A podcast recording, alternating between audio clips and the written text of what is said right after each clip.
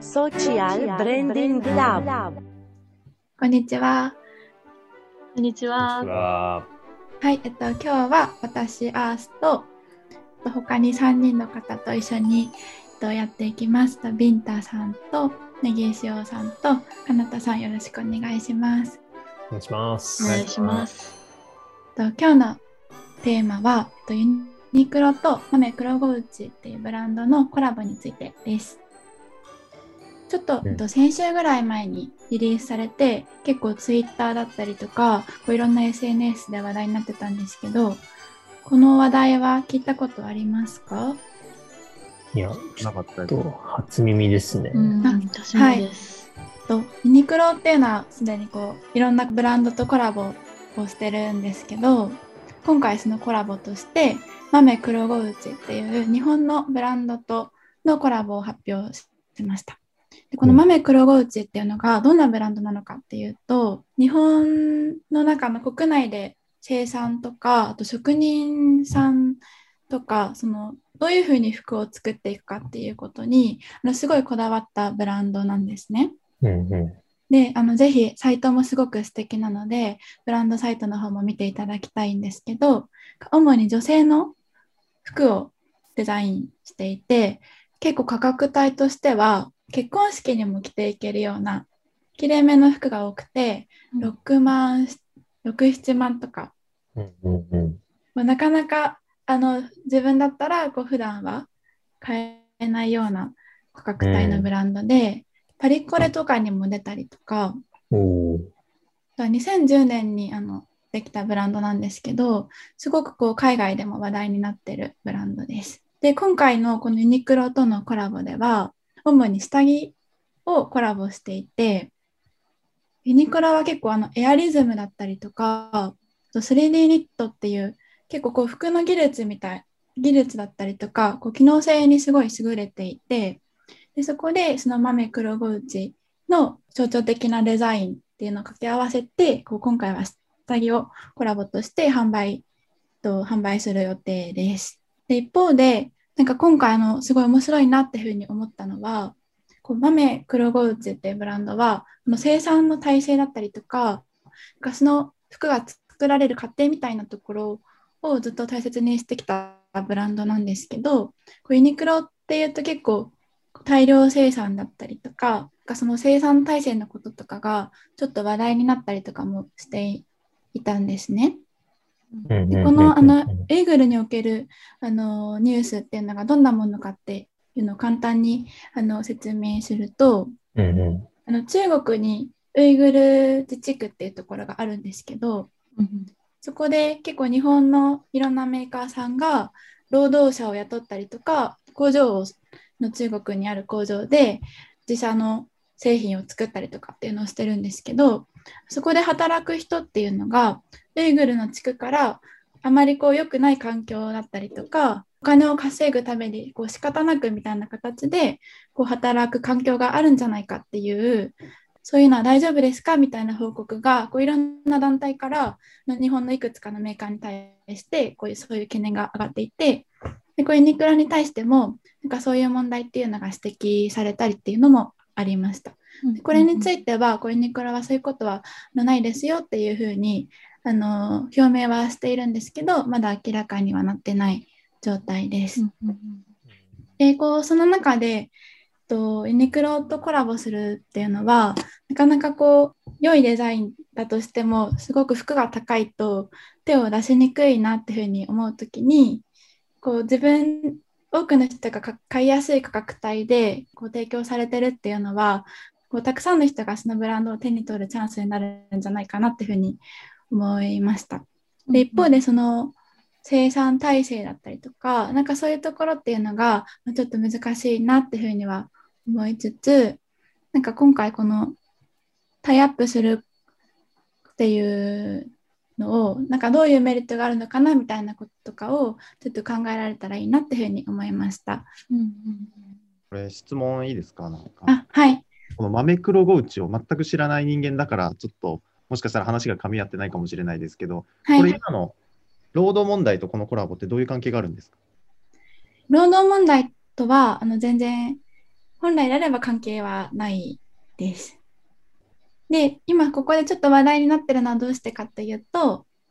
その豆っていうブランドが、その生産について去年の冬ぐらいに、他のあの日本のブランドと一緒に国内で縫製工場みたいなのを立ち上げたんですね。で、そこでその生産地だったりとか、その素材にこだわってものづくりをしていこうみたいな姿勢をすごくこう表しているブランドだったので、そこがこうユニクロと一緒にやるっていうのが結構意外だなっていうふうに思いました。まあ、なかなか難しい問題ですよね。やっぱなんか、あ、ちなみに僕、これ見て思い出したんですけど、確かに、あのー友達がインスタのストーリーで、めちゃくちゃいいっつってあげてたのを思い出しました、これで。見て。へえうん。マメクロウォッチを。の、この、あの、ユニクロコラボのやつ、先週か先々週ぐらいに上げてて、あ、これだったんだって今思ったんですけど、感じるのは、あの、最近のその、やっぱブランドアクションみたいな話うんっていうことが、やっぱ、ここって結構、あの、テーマなのかなとは思ってまして、で、よく最近その、ちょっと言われてる、その、より広告の話とかで言われてるのって、まあ、あの、企業って、あの、今まで例えばその、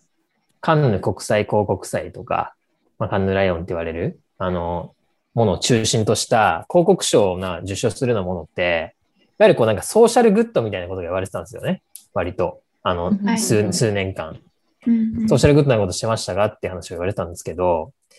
でそれって意外とそのなんか、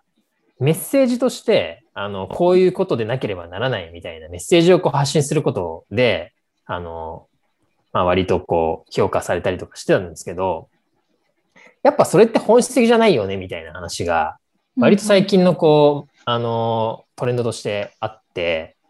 あの、特にその、ブラック・ライブズ・マターみたいな話が、去年、あの、かなり話題になった時に、その、ナイキがね、えっと、まあ、ブランドアクションとして、け経営層は、あの、白人ばっかりじゃないかみたいなことで、結構ね、あの、ナイキに対して不買運動が起こったりとかっていうことが結構話題になったんですけど、なんかそういうふうにあのは発信してることと、そのアクションの実態があのずれてるとか、伴ってないみたいなことに対して、やっぱり今かなりあの世の中的にこう、あのね、言われるような風潮があったりするんで、まあ、あのそこに対してね、あのやっぱりアクションをしていくっていうことが、あの求められる時代なんだなっていうのを、まあ、ちょっとこういうね、あの世の中の声からもすごい感じるなっていうふうに思ったんで、なんか僕らもね、あの仕事する中でそういうところはちょっと意識できるといいかもしれないですね。うんうんうん確かにこういうこうソーシャルグッドなメッセージが強い広告とかってもうあのまあ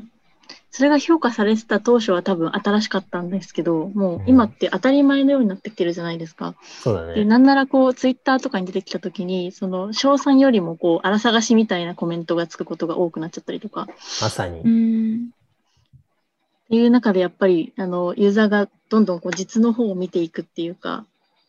本当にこの企業はあの実態としてそうなってるのかみたいなところを見るっていう風潮はめちゃめちゃ強くなってますよね。